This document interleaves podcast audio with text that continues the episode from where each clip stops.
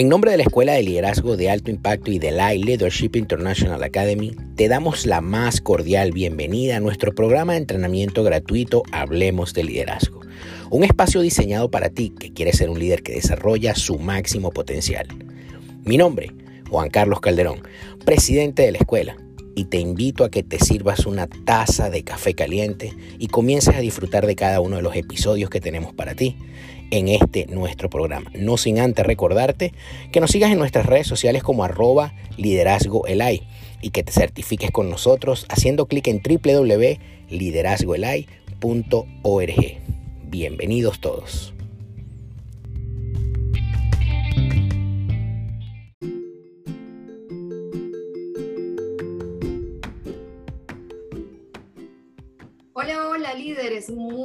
Buenas noches. Una vez más estoy aquí en esta sala virtual, mi campo de entrenamiento.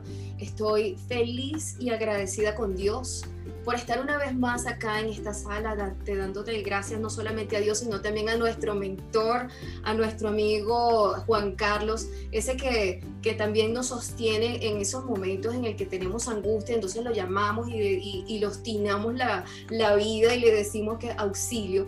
Él es parte de los instrumentos que, que para mí este, ha sido una gran bendición en este camino de liderazgo, en este camino de propósito. Y hoy quiero, quiero hablarles, como bien comentó Juan Carlos, sobre los enemigos del propósito. Y, básicamente, líderes, esto es una, una historia, una humilde historia, es mi historia, que voy a comentar de, las, de los pasos que he tenido que transitar, el camino que he tenido que transitar en este, en este espacio de, de liderazgo y de propósito. Bien, descubrir el plan de Dios, líderes, es un regalo celestial, es sagrado y activa la esencia de nuestro ser, activa nuestro diseño. Es una asignación que implica romper, descubrir, conquistar terrenos inexplorados para incorporarte a vivir a un plan mayor, un plan que no es ni tuyo ni mío, sino es el plan de Dios para tu vida. Y una vez que descubres este gran regalo, comienza en realidad el verdadero viaje un camino cargado de aventuras, de reveses y también enemigos que te pueden hacer dudar y distraer. Finalmente, también te puede estancar en el propósito. Al inicio de este camino, muy seguramente te habrás preguntado eh, por dónde empiezo. Y una vez que empiezas te dice, lo estaré haciendo bien. Y luego habrán días que dices, y estoy estancado, no sé cómo seguir, tengo, tengo como miedo. Y esta última pregunta quizás pocos se la hayan hecho. ¿Lo que estoy haciendo es lo que quiere Dios que haga? Hoy lo que quiero compartirte, como bien te decía al principio, es mi aventura personal. No es una información de un libro, es mi humilde experiencia y no sé si a ti te ha pasado, y si te ha pasado, probablemente, em, seguramente va a ser algo que vas a poder eh, entender a través de esta historia y entenderás también que es parte de un proceso. Hoy voy a contarte sobre los enemigos a los que personalmente me he enfrentado. Le he visto los ojos y he esquivado sus trampas y he tenido que reiniciar el juego una y otra vez. Bien, em, líderes, todo plan o todo propósito tiene un plan de conquista. Para conocer ese enemigo a que vamos a combatir, necesitamos hacer un plan de conquista. Así que toma eh, tu lápiz y tu papel y vamos a ver cómo vamos a idear este plan de conquista. Lo primero que tenemos que saber es quiénes son los enemigos que enfrentamos, es decir, el reconocimiento del campo. Número dos, cómo aprovechar la artillería que disponemos, es decir, cuáles son tus recursos. Número 3. Reconocer la investidura que representas, es decir, de dónde viene tu autoridad. Y vamos a comenzar con los enemigos. Voy a contarte que tenemos dos tipos de enemigos. El primero, los internos, esos que habitan en tu mente y en tu espíritu. Y los segundos, pues son los externos, son las situaciones, las personas que están a tu alrededor. Sin embargo, hoy solamente voy a enfocarme en los enemigos que habitan en tu mente y en tu espíritu, pues son los que van a abrirte el camino y a darte el impulso que por añadidura vas a necesitar para enfrentar a los enemigos que se encuentran fuera de ti. Y te voy a hablar hoy de tres enemigos. El primero es el afán. El número dos es el ego. Y el tercero es la comparación. Vamos a comenzar uno a uno, ¿ok? Vamos a hablar de el afán. Al descubrir el propósito de Dios, Él nos entrega pues una tarea maratónica. A mí me dijo que yo tenía que trabajar con las mujeres. Él me dijo literal, las mujeres esperan por ti. Y, y, mi propósito o el propósito de Dios en mí dice, esculpir el alma de la mujer para transformar naciones para Cristo. Una nimiedad, una cosita, pues una tontería. Esta tarea Dios la llamó bellezas del alma. Y yo no sé qué te habrá dicho a ti, otra nimiedad como la mía, supongo. Pero en mi caso, así como bien me entusiasmó, también me abrumó por tamaño de responsabilidad. Y aún abrumada, pero muy entusiasmada, inicié el camino.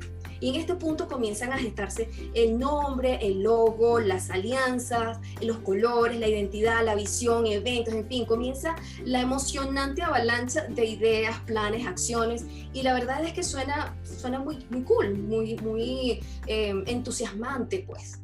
Pero es bastante trabajo. Y yo sé que todos los que están acá lo saben. Belleza del Alma pues ha estado activa desde hace un poco más de tres años y he realizado talleres, conferencias, entrevistas, entre otras actividades. Mi pitch de mercadeo eh, parecía más bien una, parecía una buena causa, pero la verdad es que yo no sabía cómo transmitirlo. Eh, he escrito eh, algunas notas para un libro, empecé a generar contenido y algunas cosas que, que la verdad es que comenzaron a no tener sentido comencé a, angustiarme. Em, comencé a sentirme como un ratón en un laberinto buscando una salida. Y hacerlas, empecé a hacer las cosas también por hacerlas. Porque el propósito había que llevarlo a cabo. Y así sucedió lo inevitable. La angustia me arropó, me sentí agotada, frustrada, estancada.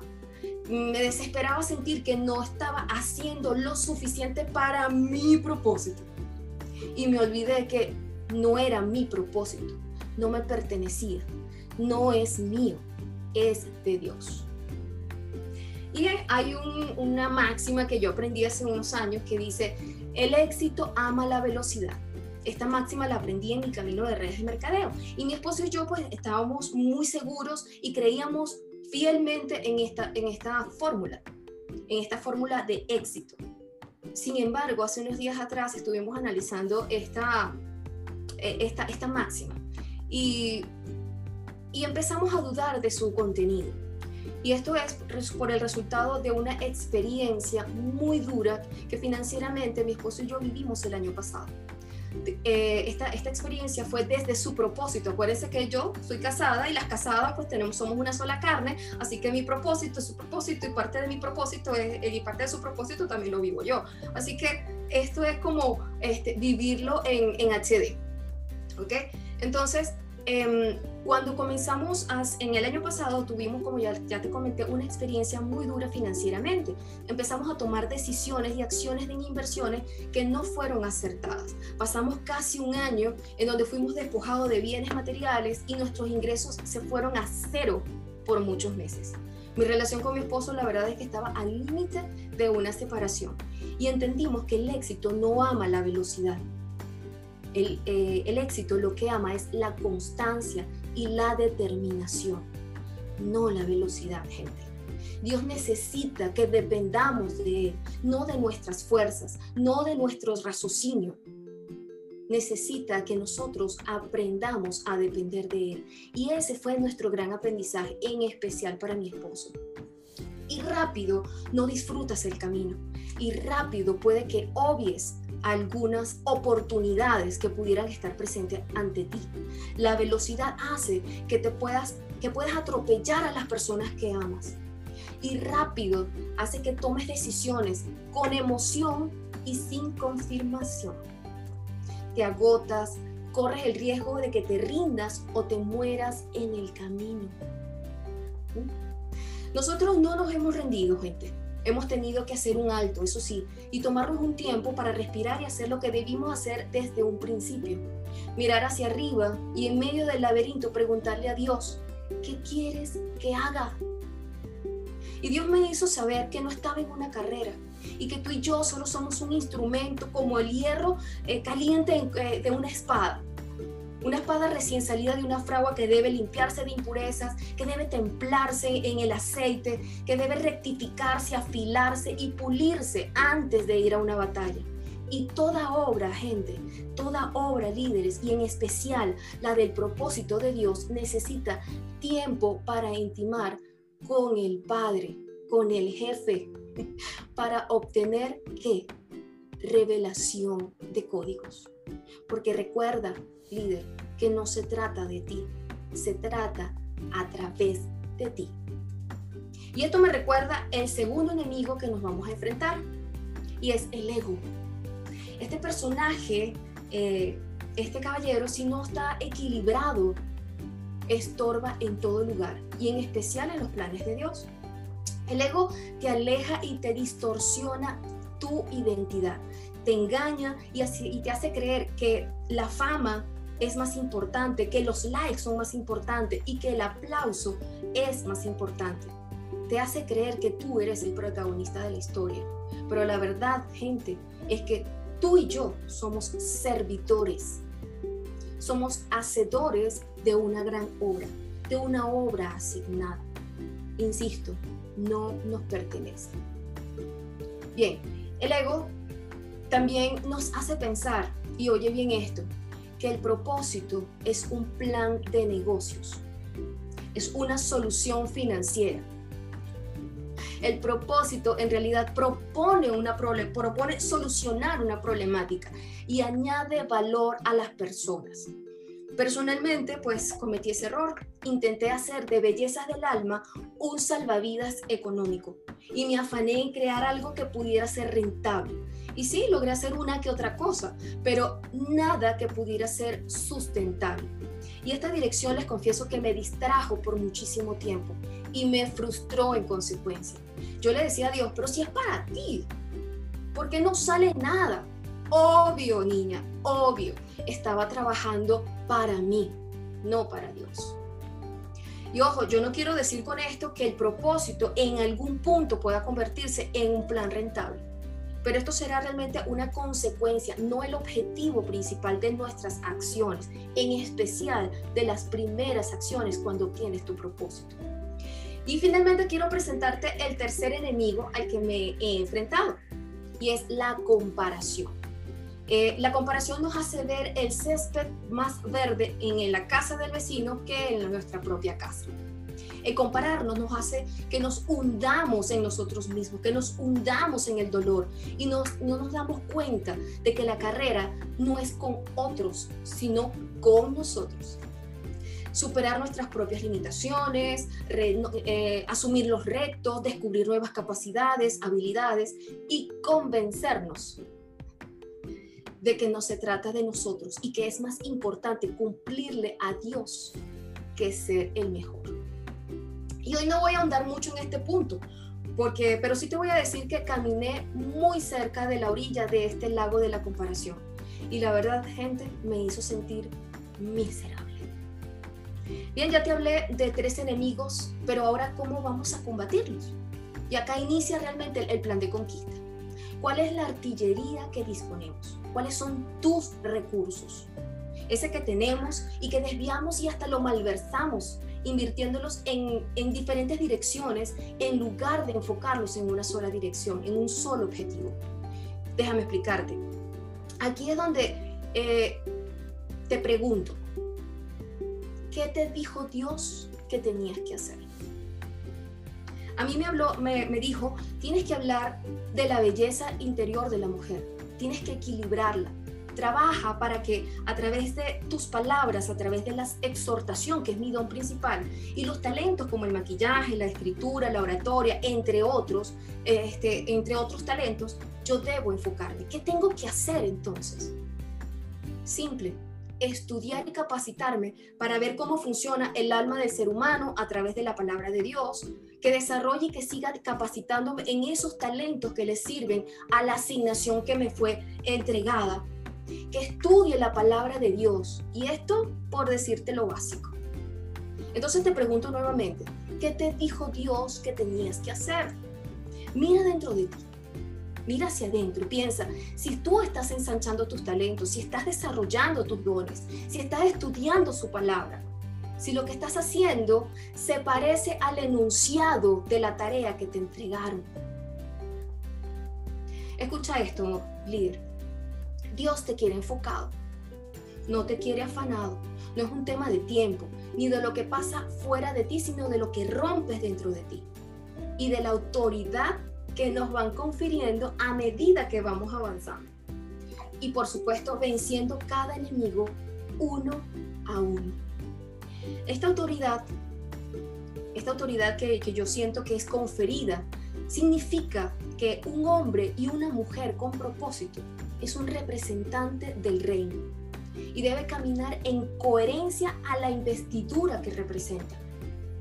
Y este es el último punto de este plan de conquista que quiero compartirte en esta noche. Reconocer la investidura que representas, de dónde viene tu autoridad. Y aquí me disculpan, pero me, me, quebranto un poco por lo que quiero compartirte a continuación. ¿Cómo reconocemos esa autoridad? Y esa autoridad viene de la coherencia de quién eres y de quién representa. De quién representas. Esa es tu investidura. Y te comparto algo que me sucedió hace unos, unas semanas atrás y fue lo que me hizo reflexionar sobre este tema y quiero aclarártelo en este momento. Eh, yo pertenezco a un grupo de oración que se ha convertido en un círculo eh, muy íntimo, donde estudiamos la palabra, oramos durante el día y cada noche. Allí en medio de nuestras oraciones compartimos nuestras aflicciones, compartimos nuestras alegrías. Y un día luego de mi oración, donde le clamaba a Dios, que sobre la dirección que yo debía tomar eh, en, cuanto al propósito. Yo me sentía, la verdad, gente, yo me sentía perdida, yo me sentía desesperada, yo, me sentía dolor en mi piel. Y la líder del grupo, una mujer que, que literal es usada por el Señor, en respuesta a mi clamor me hizo un llamado de atención. Me dijo muchas cosas, pero quiero compartirte las cosas que más me, me quebrantaron. Ella me decía, Melissa, tú no te has escuchado en las oraciones que has hecho, en los estudios que has compartido, tus intervenciones, cuánto has crecido y madurado. Y yo dije, mm". la verdad, como te digo, me dijo muchas cosas, pero lo más impactante que me dijo fue, Militza, tú eres la belleza del alma de Dios. Y esto fue para mí un boom gigante. Mi espíritu se quebrantó y rompí en llanto inmediatamente dije, qué regalo tan grande me ha entregado el Señor, qué regalo tan inmerecido. Soy la belleza de su alma. ¿Y por qué? Porque soy su hija, soy su niña, me dio el corazón para ver la belleza como Él la ve. Y dije, wow, o sea, sentí que estaba coronada por el mismo Dios.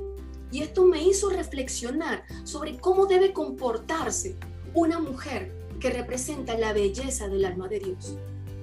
Camina cabizbaja como estaba caminando, dudando de sus talentos como estaba dudando, insegura, infeliz, encorvada. Mi esposo siempre me regaña por eso. Estás encorvada y me molestaba. Y hasta que dije, ya no me molesto, ya cuando me lo dice yo digo, sí, claro, yo soy la belleza del alma de Dios, ya déjame ponerme derecha, ¿qué, pasa? Sin voz, pues ya no, camina erguida, una mujer con belleza del alma camina erguida, firme, porque y no porque te toca, porque, porque es lo que es necesario hacer, porque es correcto, sino porque yo lo creo, represento a un gran rey. Y esto es lo que me da confianza y seguridad. Gente, lo que yo quiero compartirte en este momento, no quiero hacerlo para vanagloriarme, pero yo entendí que Dios me cambió el nombre, así como hizo con Saraí, al llamarla Sara, a Abraham por Abraham, a Saulo por Pablo y a Hadassah por Esther. Dios a mí me llamó bellezas del alma. Y esto yo recién lo aprendí, lo entendí, me fue revelado. insisto, no es vanagloria. Ese es mi escudo, ese es mi respaldo, esa es mi investidura. Y es la gracia que Dios me ha entregado. Inmerecida, por cierto, pero me, la fue, me fue entregada. Ahora yo quiero invitarte a que escribas en el chat cuál es tu asignación, qué te dijo Dios sobre tu propósito en ti. Y de esta manera yo te, te voy a decir cómo debes caminar ¿Cuál es el nuevo nombre que te ha dado Dios? Porque desde allí es que debes orientar tu enfoque y capacitarte para lo que fuiste llamado sin distracción. Eso es lo que te va a orientar en los próximos pasos que tú vas a dar. Líderes, yo no quiero motivarles hoy. El propósito no es motivacional. Es una tarea que debe realizarse con la pasión de tu espíritu inquebrantable, determinado, constante, consciente de tu rol acá en la tierra ya tú tienes el respaldo, tú y yo tenemos el respaldo. Solo debes conquistar aquello que aún no ha sido explorado por ti. Y para finalizar, gente, quiero, quiero dejarte una reflexión. Hace poco vi una película, bellísima por cierto, se llama Clouds, Nubes. Es una historia real que, que, muestra la vida, o mostraba pues la vida de un joven que había sido diagnosticado de cáncer terminal él tenía talento para la música y en sus últimos meses de vida grabó una canción junto con su mejor amiga y la montaron en YouTube. Esta canción fue un éxito total. Los firmó una disquera, hicieron hasta una pequeña gira de conciertos y, su vida se vigorizó eh, espiritualmente hablando. Incluso, pues, abrieron una fundación para el estudio del tipo de cáncer que él padecía. El chico finalmente murió, pero dejó escrito y tiempo después su madre lo encontró y en ese escrito decía que su misión fue enseñar a las personas que no tienen que morir para empezar a vivir. Al final, líderes, Dios se encarga de todo en su tiempo. Y fíjense que hay un, hay un salmo que, que hoy recibí en la mañana, que es Salmo 138, 8, que dice, el Señor llevará a cabo los planes que tiene para mi vida. Pues fiel, pues tu fiel amor, oh Señor, permanece para siempre. No me abandones, porque tú me creaste. Líderes, hoy te invito a empezar a vivir, pero sobre todo a disfrutar el camino, el sueño de Dios en ti, a recorrer el camino sin afán y con la determinación de un representante de Dios, un representante de reino. Muchísimas gracias.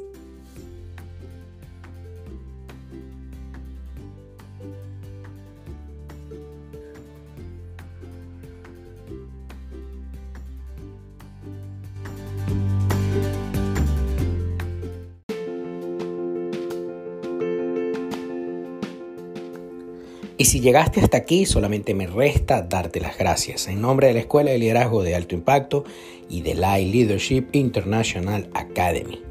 Como te dije, mi nombre es Juan Carlos Calderón. No te olvides de compartir este audio con alguien y seguirnos en nuestra cuenta de Instagram como arroba Hablemos de Liderazgo.